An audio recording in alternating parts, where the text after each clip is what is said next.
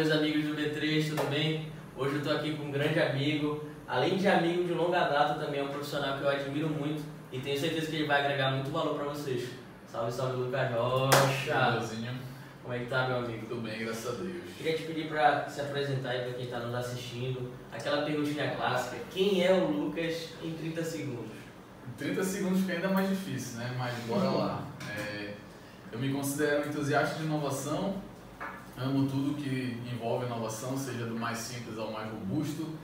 É, sou um especialista em mudar de ideias, então todos os dias eu tenho uma nova ideia e depois mudo e vida que segue. Sou um empreendedor como estilo de vida e eu acredito que a educação e o conhecimento pode transformar a vida das pessoas e pode trazer oportunidades para todo mundo. Pô, bacana. Já que tu falou em educação, Lucas, queria saber assim, de que forma que a educação transformou a tua vida, já que tu acredita que ela é um fator de transformação social, como que ela te ajudou na tua jornada? Cara, eu acho que a educação, no meu caso, tipo assim, graças a Deus eu venho de uma família que teve boas condições, então já na minha geração já foi uma coisa mais tranquila, mas eu acredito que a educação ela abriu os meus olhos para um mundo muito maior, entendeu? Eu acho que não só eu, mas como a nossa geração como um todo, ela vem entendendo que a vida é muito mais do que uma única é, linha de raciocínio, do que um único pensamento. Então acho que a educação foi mais nesse sentido, ela conseguiu abranger mais coisas, eu consigo enxergar mais pontos de vista na minha vida graças a isso. Pô, pode crer. E quanto à formação acadêmica, assim, o que foi que tu seguiu e depois tu falou que a vida realmente não é pautada só em uma coisa, eu, eu concordo com isso também, mas como a gente já se conhece há um tempo, eu sei que tu não seguiu a mesma área que tu te formou na academia, né? Porque, o que foi que te chamou a atenção para essa outra área que tu pivotaste? Cara, eu sou formado em Direito, tá? É... Mas finalizando o curso, eu comecei a estudar um pouco mais sobre marketing, até pela necessidade para a própria profissão. Acho que. Todas as profissões. É, exatamente. Hoje em dia a gente tem que aprender a se posicionar, fazer marketing pessoal e tudo mais. E eu comecei a estudar ainda na faculdade de Direito. E aí fui me apaixonando cada vez mais por essa área, cada vez mais, e entendendo que ela tinha um potencial muito grande. Assim como a área de Direito tem, só que eu acredito que a área do marketing tem um potencial muito maior e uma concorrência menor. Então, é, e aí, claro, atrelado ao amor que eu senti por essa, por essa área, eu, eu optei por finalizar a faculdade, me formei, mas eu fui fazer uma pós-graduação em gestão empreendedorismo e marketing. Aí agora sigo o marketing. Já está tocando a parte do marketing, É. né? O que eu acho interessante, Lucas, e, e para quem também está vendo a gente, que quando a gente fala de academia, né, de faculdade, a gente meio que tem que decidir a nossa vida ali entre os 18 e os 20 anos, né? Então, tipo, acabei o colégio, acabei o ensino médio, eu tenho que decidir o que eu vou ser pro resto da minha vida. Por muitos anos isso já foi uma verdade absoluta. Né? Que tipo assim, o cara saía, se formava, sei lá, médico, farmacêutico, e aquela profissão era a profissão do cara a vida toda. Hoje em dia isso é, é- é totalmente diferente, né? Porque muitas das vezes a gente escolhe uma formação acadêmica, mas toca outra área totalmente diferente. E isso não quer dizer que a academia não serviu para alguma coisa, não foi válida, né? Como a gente até conversou um pouco antes. É, muitos gurus de internet batem muito no conceito de academia, de formação, ensino superior. Né? Eu queria até saber um pouco mais do que tu acha sobre isso, mas na minha opinião, a, a academia, a faculdade, ela é muito importante sim. Né? Porque ela te abre, e ela, ela é como se ela tirasse a venda dos teus olhos, tu te abre para um novo mundo e fica muito mais técnico do que tu eras, por exemplo, só com o teu ensino médio completo ali. É, eu penso da seguinte forma, a gente não pode ver a academia como a minha única forma de vida para o resto da vida. Então, tipo, é o que muitos jovens acabam passando, até a gente passou, é isso, entrar na faculdade achando que, bicho, eu escolhi isso, isso aqui é o resto da minha vida. E não necessariamente é assim. Eu acredito que a gente tem sim que fazer uma faculdade, porque elas trazem um conhecimento científico, uma experiência acadêmica, networking muito importante, entendeu? É, experiências muito diferentes que vão agregar muito independente da área que você siga. Contudo, eu acredito muito nessa questão de que a gente tem que entender que é só mais uma fase. Não te define, né? Exato, que ela vai chegar ao fim e a gente pode recomeçar uma nova. Sim. Então, a gente já conhece diversas pessoas que têm duas, três graduações. Uhum. Isso não faz ela menor, pelo contrário, faz ela maior. Então, por exemplo, eu fiz direito. Chegou no fim do meu curso, eu decidi seguir marketing. Mas eu não joguei fora esses cinco anos de curso. Tem muita experiência que eu trouxe, muito networking, experiências acadêmicas, científicas, modo de falar, oratória me ajudou absurdamente. O curso. Exato, entendeu? É, postura profissional, então diversas coisas que eu aprendi na faculdade que eu não teria aprendido se eu tivesse, por exemplo, ido direto para o marketing, sem uma faculdade. E até mesmo no marketing, que é um problema que acontece muito hoje, não só com marketing, mas com qualquer outro segmento, é que as pessoas acham que só de eu estudar em casa eu já, já me torno um especialista. O que não quer dizer que ela não vai ter resultados, não quer dizer que ela é boa no que ela é, não estou dizendo isso. Mas a parte acadêmica é extremamente importante. É, tu precisas de conceitos para que tu entenda o que tu está praticando. Sim. O problema de quem só pratica é que só funciona e só é certo aquilo que tu já tentou. Entendeu? Então eu percebo muito isso. A gente conhece pessoas que, ah, eu sou especialista em marketing. E aí o cara vai lá e te ensina. E se tu fizer uma pergunta fora disso, ele vai te dizer que não funciona, porque para ele não funcionou. Então, para ele a única verdade é a Tá prática dele. né? Isso, a prática dele é a única verdade. Enquanto que na academia a gente percebe que existe um mundo inteiro, entendeu? Principalmente relacionado ao marketing, ele é muito relacionado a teste. Então a gente aprende diversas estratégias que eu tenho a ciência de que muitas não vão funcionar para mim.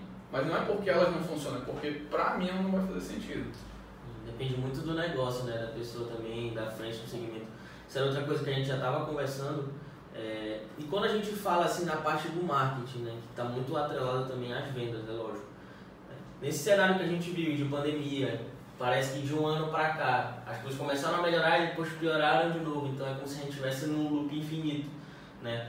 Os negócios, tanto a nível nacional, global, quanto a nível local, Pará, Belém, região metropolitana, a gente percebe que as pessoas tiveram que fazer uma mudança muito rápida, né?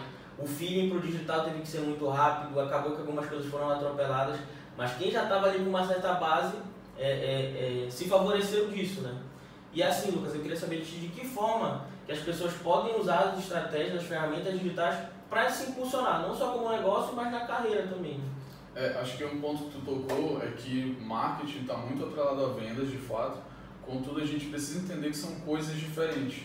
Então, o que a galera é, confunde muito é eu não vendo porque eu não tenho um marketing bom. Contudo, o marketing é uma etapa anterior. Então, qual é a função do marketing? É atrair potenciais clientes. Essa é a função básica do marketing, é divulgar o teu produto, o teu serviço e atrair potenciais clientes.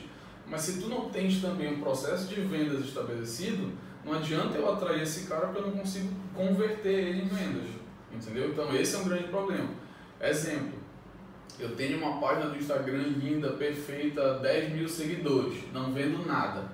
Por quê? Porque é, eu posto meu produto lindo, maravilhoso e coloco assim, preço no direct. Isso rola muito, né? Cara, o preço não é um segredo, entendeu? Tu não entra numa. Tu não passa no shopping e tu chega lá e pergunta qual é o preço desse vestido. A moça fala, vai no caixa que ela vai te falar.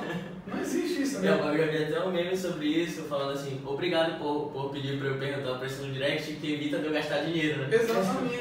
A sensação que dá pro cliente é que cada pessoa que for lá, ele vai dar o preço que ele quiser. Sim. Não é um preço transparente, entendeu? Então, essas etapas, elas afastam a venda. Entendeu? A gente quer causar uma exclusividade, alguma coisa do tipo. Mas eu sempre falo assim, é melhor tu deixar claro quanto é do que tu perder tempo com quem não vai comprar. Sim. Porque imagina, o meu produto é 100 reais. Aí 15 pessoas entram em contato comigo no direct, eu digo que é 100 reais e uma pessoa compra. Por quê? Porque as outras 14 não estavam preparadas para essa compra. Sim. E eu podia ter é, ganhado tempo se eu tivesse colocado lá que era 100 reais e só essa pessoa tivesse vindo falar comigo. Então eu ia gerar o mesmo número de vendas. Sim. Entendeu? É, então é isso, a gente tem que primeiro estruturar o processo de vendas e o processo Funil, de né? marketing, exato, criar um funil onde eles vão se, se adaptar. Agora falando desse período de pandemia, realmente é um período bem complicado, entendeu? É fora dos precedentes, nada, ninguém estava preparado para isso. Mas a questão é justamente essa. É pensar, se eu não estava preparado, meu concorrente também não. Entendeu? Ninguém estava preparado no mercado. Não dá para dizer que alguém se antecipou, que alguém está melhor porque soube antes. Então a questão é trazer inovação como um método de, de alavancar as vendas. E inovação não é o, meu Deus, um aplicativo, a, o maior e-commerce do Brasil. Nada disso, entendeu? Inovação está nas coisas mais simples. É, sei lá, eu vejo muito agora no TikTok o pessoal mostrando o bastidor das lojas do, do microempreendedor, onde ele embala o produto, passa perfume e tal, então ele cria uma experiência muito bacana de compra. É aquilo até que a e gente aproxima, fez. aproxima a empresa do, do Exato. comprador, né? É, A, a gente fez uma experiência, lembra, de compra que tu recebeu a caixa com uma blusa e vinha a foto da pessoa de quem cuidou do teu produto. Sim, sim, sim. E isso te trouxe uma experiência muito bacana Muito da bacana. marca. Então é isso, é criar essas experiências e acho que principalmente é fidelizar cliente nesse momento. Acho que a galera pensa muito em atrair, atrair, atrair, atrair e esquece que o cliente mais barato é o que já está dentro de casa. E também, Lucas, eu acho interessante essa parte que que tu comentaste me, me trouxe um insight agora, que aquilo que a gente chama de inbound marketing também é muito importante, né? Tipo, tratar bem o funcionário, o colaborador interno, porque ele também é o, o rosto, é a cara da empresa. Então, se ele se sentir parte do processo todo, vai ser muito mais fácil, porque ele vai ser um amante da marca, né? E, pô, trabalhar com uma coisa pela qual você é apaixonado por aquilo é muito mais gratificante e muito mais rentável também. É, não, exatamente. Essa questão da cultura é muito importante. Principalmente a gente vai, por exemplo, no shopping isso é muito comum.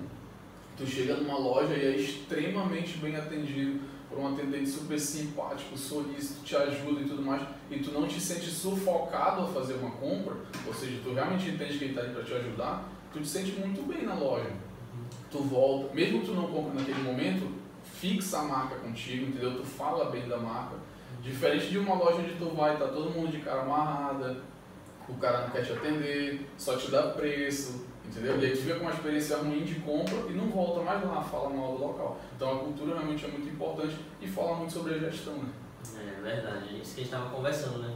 Não adianta o cara botar a estratégia que for para a empresa dele, vamos dobrar as vendas, vamos buscar isso, vender X de, X de faturamento em tal produto, se a cultura não estiver bem alinhada, né? Porque muitas das vezes, aquele colaborador que está ali na ponta final, conversando com o cliente, ele é a cara da empresa.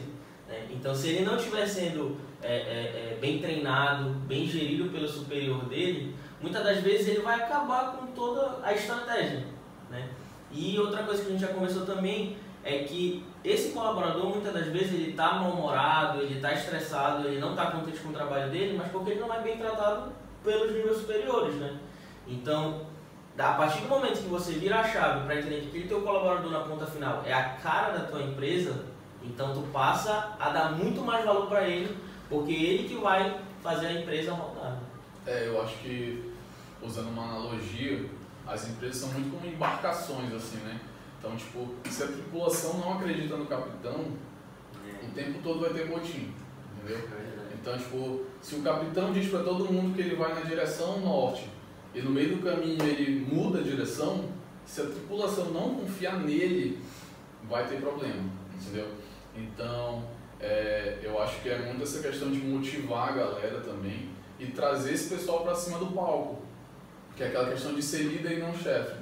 Então, dá senso de dono para tua equipe, faz o cara pensar como dono, escuta o que ele tem para te falar. Bota ele no processo. Exatamente. E como realmente ele está na ponta, é ele que escuta o feedback do cliente, é ele que escuta os problemas que acontecem na loja. Então, pega esse cara e usa ele como um canal de comunicação, entendeu? Antecipa os problemas, antecipa as coisas e, e mostra para essa galera que tu tá com eles também. Não é só eles que estão ali batalhando, se ferrando e tu só ganhando dinheiro. Né? Uhum, bacana. É, Lucas, bora falar agora sobre rede social. De que forma que o, o empreendedor paraense, empreendedor local, pode usar das redes sociais para alavancar os negócios? Cara, é assim, as redes sociais elas funcionam como uma vitrine para tua marca, mas principalmente um canal de relacionamento. Então, tu tens que usar a rede social não só como uma forma de vender, mas uma forma de se relacionar com os teus clientes, de se aproximar deles. É, então, a gente tem hoje vários canais dentro de uma mesma rede social, dando um exemplo aqui do Instagram. A gente tem lá feed, IGTV, Stories, Reels agora. Então, tem que saber usar cada um deles da forma correta. Exemplo, o feed é a melhor opção se tu quer atrair novos seguidores. Então tu vai gerar um conteúdo que atraia seguidores. O que é um conteúdo que atrai? É, tu tem que entender a jornada de compra do teu cliente. E, por exemplo, se ele está numa fase de descoberta, dando exemplo aqui do teu segmento, por exemplo, no meu, na verdade, de marketing, nem sempre o cara está procurando marketing, porque ele não entende ainda que é importante para ele. Então eu faço um post sobre essa jornada de compra lá no topo, que é a importância do marketing para sua empresa. Sim. E aí faço uma publicação sobre isso, que é para atrair essa galera para dentro do meu funil. Já nos stories, é uma estratégia de engajamento e de relacionamento. É um cara que já sabe que tem um problema.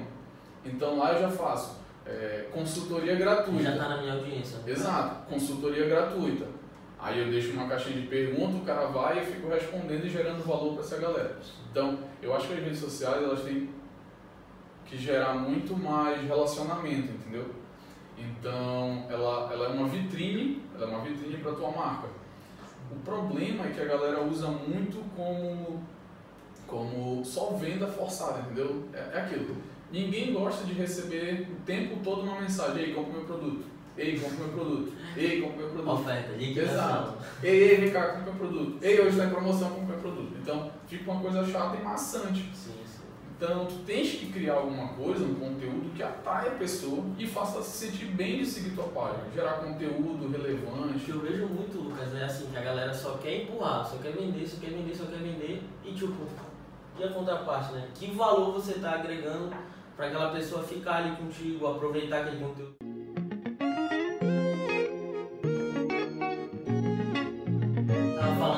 sobre essa parte de empurrar o produto, né? Eu acredito que o que falta muito para as pessoas nas redes sociais, que eu vejo pelo menos, é que a galera tenta só empurrar, só empurrar, porra. Compra aqui, tá em liquidação, 10% de desconto e tudo. Então o cara acaba baixando o preço do produto ou do serviço dele para tentar empurrar. Mas ele não te ensina, ele não te educa a ter aquele produto, né? Então, tipo assim, ele não, ele não ensina como usar, ele não gera conteúdo, é, é, de que forma esse cara que está fazendo dessa forma, por exemplo, vamos citar o, o, exemplo do nosso amigo aí, de que forma o cara que tem uma hamburgueria ele pode gerar conteúdo para ajudar as pessoas e, por consequência, aumentar as vendas? Cara, eu acho que está muito relacionado à narrativa e objetivo da tua marca. É claro que todo mundo quer ganhar dinheiro, a gente vai ser hipócrita se falar Sim. que não, mas a tua marca precisa ter um objetivo. Então, por exemplo, lá na nossa agência, o nosso objetivo é tornar as redes sociais um canal de vendas efetivo para pequenos empreendedores, entendeu? Uhum. Então, por exemplo, uma hamburgueria, qual é o objetivo dele? É, dando um exemplo, pode ser criar essas sensações incríveis a cada hambúrguer. Uhum. Então, eu tenho uma narrativa para contar e isso é meu propósito. Através disso, eu vou gerar conteúdo. E aí, os conteúdos podem ser mais variados. É, eu posso mostrar os bastidores da minha hamburgueria. Aí seria no story, Isso, todo o processo de produção da carne até ir para o cliente Claro que eu não vou mostrar o meu tempero especial, vou, mas a gente pode fazer cortes onde eu mostro o carinho que eu tenho para fazer a carne, como eu coloco para fritar, o carinho que a gente tem para embalar, o motoboy entregando para essa pessoa, então eu mostro toda a experiência de compra. Eu posso mostrar exemplo de do o pessoal que trabalha comigo, então apresento os meus colaboradores, eu aproximo eles dos meus clientes, Sim. então a gente consegue gerar diversos conteúdos é, independente do segmento que tem. Mas sempre com isso, a gente precisa ter uma narrativa muito clara dos objetivos da minha marca de quem é a minha marca, quais são os valores dela, os valores negociáveis que a gente fala. Que é tipo, ah, se eu sou uma marca honesta, então como é que eu transpareço isso para o meu cliente? Através de, é, sei lá, contabilidade de troco. Então eu mostro como é que eu faço a contabilidade de troco, organizo por cliente já vai separado. Então, transparência é, uma, é um valor muito forte na minha empresa. Então, eu mostro como é todo o meu processo de fabricação dos hambúrgueres. E assim vai, entendeu? Então, a gente cria os nossos valores negociáveis e constrói as narrativas em cima disso. O que eu acho bacana também, Lucas, que tu falaste, é que rede social é relacionamento, né? Então, quanto mais tu entregar debaixo do, de processo, de como que, que tu faz, desde, sei lá, o supermercado, tu comprando os itens ali, então, isso tudo aproxima a tua audiência de ti, da empresa, né? Porque torna a, a, a, a empresa assim pessoal, como se ela tivesse uma cara. Esse é um problema que eu vejo em alguns influenciadores, que eles tentam, é, é, digamos assim, eles ficaram muito grandes com as suas imagens estão tentando agora desvincular o negócio deles da imagem deles. O que eu acredito ser muito difícil, né? Talvez nem tenha como é possível fazer isso. Cara, é possível, mas exige uma estratégia muito robusta e leva um certo tempo. A exemplo, a gente tem a loja de eletrodomésticos lá, que teve um processo e o cara nem era mais dono Uhum. e mesmo assim o nome dele foi manchado. Sim. Então é muito difícil a gente trabalhar com o nosso nome em marca.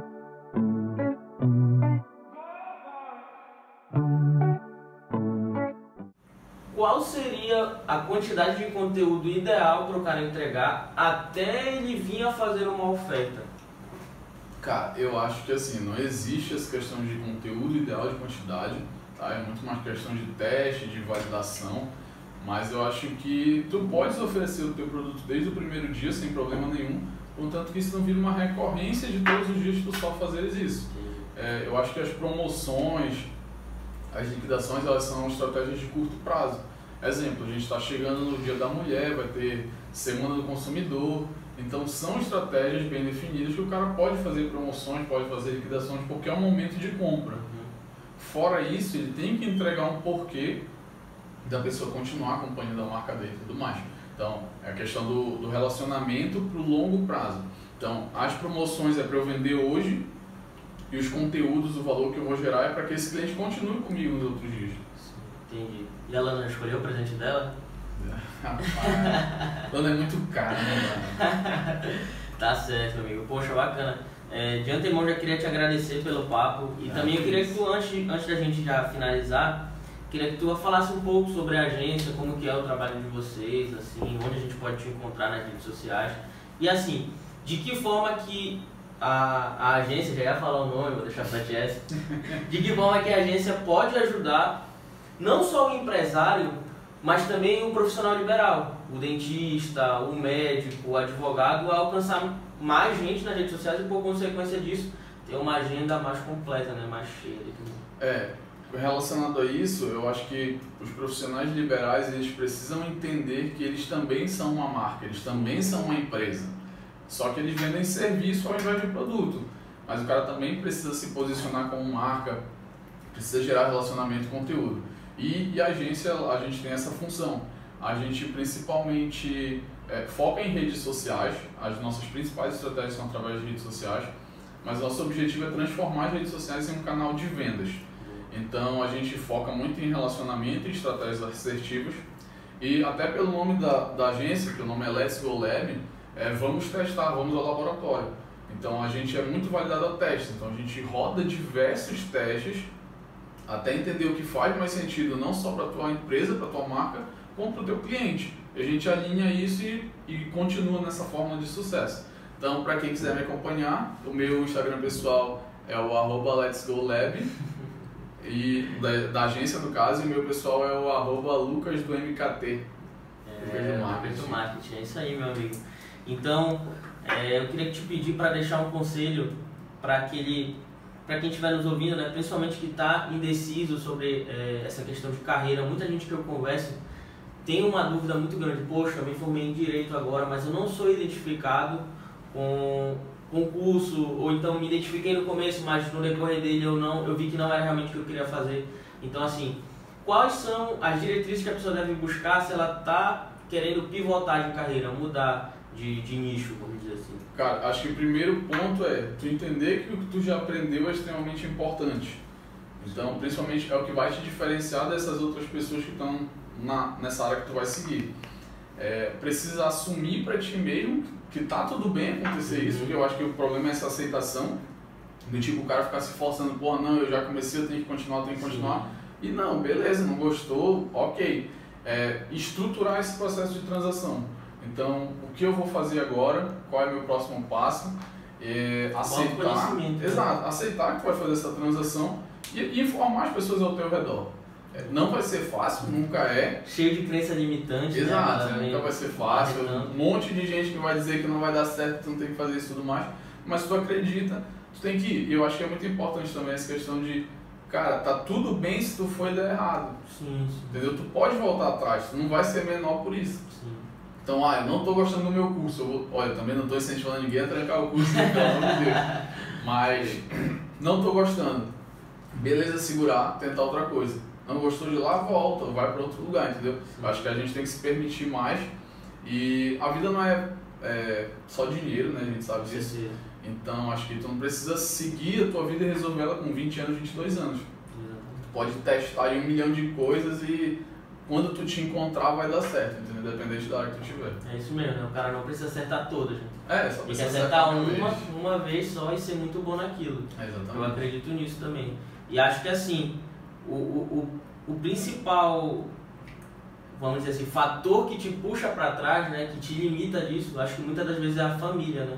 Porque às vezes em quem você deveria buscar um, um, um consolo, um estímulo maior para tu buscares realmente ser o que tu és, é, a carreira que tu almeja, às vezes a família nem por maldade, mas mesmo mais, mais por, por proteção, né? Segura, não, mas pô, será que isso realmente vai dar certo e tudo? Tu vai dar um passo atrás. Mas às vezes a, a pessoa não analisa que tu vais dar um possível passo atrás, mas para dar muitos à frente, né? Então, eu acho que buscar fazer aquilo que você tem uma identidade maior vai tirar aquele fardo da segunda-feira, né? Vai tirar aquele fardo da busca sempre pela sexta, poxa, né, agora é sexta-feira, agora realmente eu vou viver a minha vida e tudo. E não é, a vida não se limita a isso. O, o Murilo Gun, que é um cara que eu acompanho bastante, ele fala que tem uma síndrome que é a síndrome do fantástico. Quando o cara ouve a, a, a, a, a vinheta do Fantástico, domingo à noite ele fala, puta merda, amanhã já é segunda, trabalhar." eu tenho que trabalhar, meu Deus. E não tem que ser assim, né? Tudo bem também não acordar super disposto, meu Deus, é, hoje eu vou trabalhar e tal. Mas ter o gás, né? E buscar, acho que ter os objetivos e traçar as metas para chegar em cada um deles. É, eu acho que essa questão da família, eu acho que é muito uma questão, eu acredito em dois pontos. Um, a educação dessas pessoas ao teu redor. Tu tens que entender que às vezes elas te limitam, como você falou, não por não acreditar, mas por proteção, porque elas não veem isso, não deslumbram essa realidade. Exemplo, é, por exemplo, alguém aqui sonha em ser youtuber. Hoje a gente entende que youtuber é uma profissão séria. Mas imagina eu chegar pra minha avó e dizer que eu vou largar tudo e virar youtuber. Pra ela não faz o menor sentido isso. Sim. Então é um processo de educação também para você que quer uma área que seja nova, gamer hoje está crescendo Sim, muito, demais. diversas outras coisas. Então você também tem que educar as pessoas ao seu redor e principalmente a tua postura dentro desse segmento é que vai mostrar se tu tá levando isso como uma coisa séria ou se tu tá levando isso na brincadeira. Então, é, por exemplo, eu vou me tornar gamer, eu tenho meu horário de treino, eu tenho meu horário de estudo, eu tenho um ambiente para fazer isso, ou eu faço as coisas de qualquer jeito e tudo mais. Então, se tu passa que tu tá fazendo isso de uma forma profissional, as pessoas vão aos poucos entendendo isso. Agora, se tu passa como é um hobby, como tu tá fazendo por fazer, as pessoas também vão entender dessa forma. É isso mesmo. E também acho que o que falta, assim, em muitos dos casos, é a coragem de chegar e falar, né? Porque muitas das vezes a criação é uma criação mais rígida e tudo mais, que não te, te impulsiona a, a realmente dar o gás, né? Eu acho que é bem por aí mesmo. Porra, Lucão, muito obrigado, meu amigo, por esse papo. Sido agradeço a para oportunidade. todo mundo que, que tenha visto. que tenha visto a gente. A Lana tá Nossa videomaker ela- tem que estar aproveitando também. é isso aí, queria agradecer vocês né, que acompanharam a gente, dizer que esse é só o primeiro e que ainda vai vir muita gente boa aqui pra gente bater um papo bacana aí pra todo mundo. Valeu, Lucão. Até mais.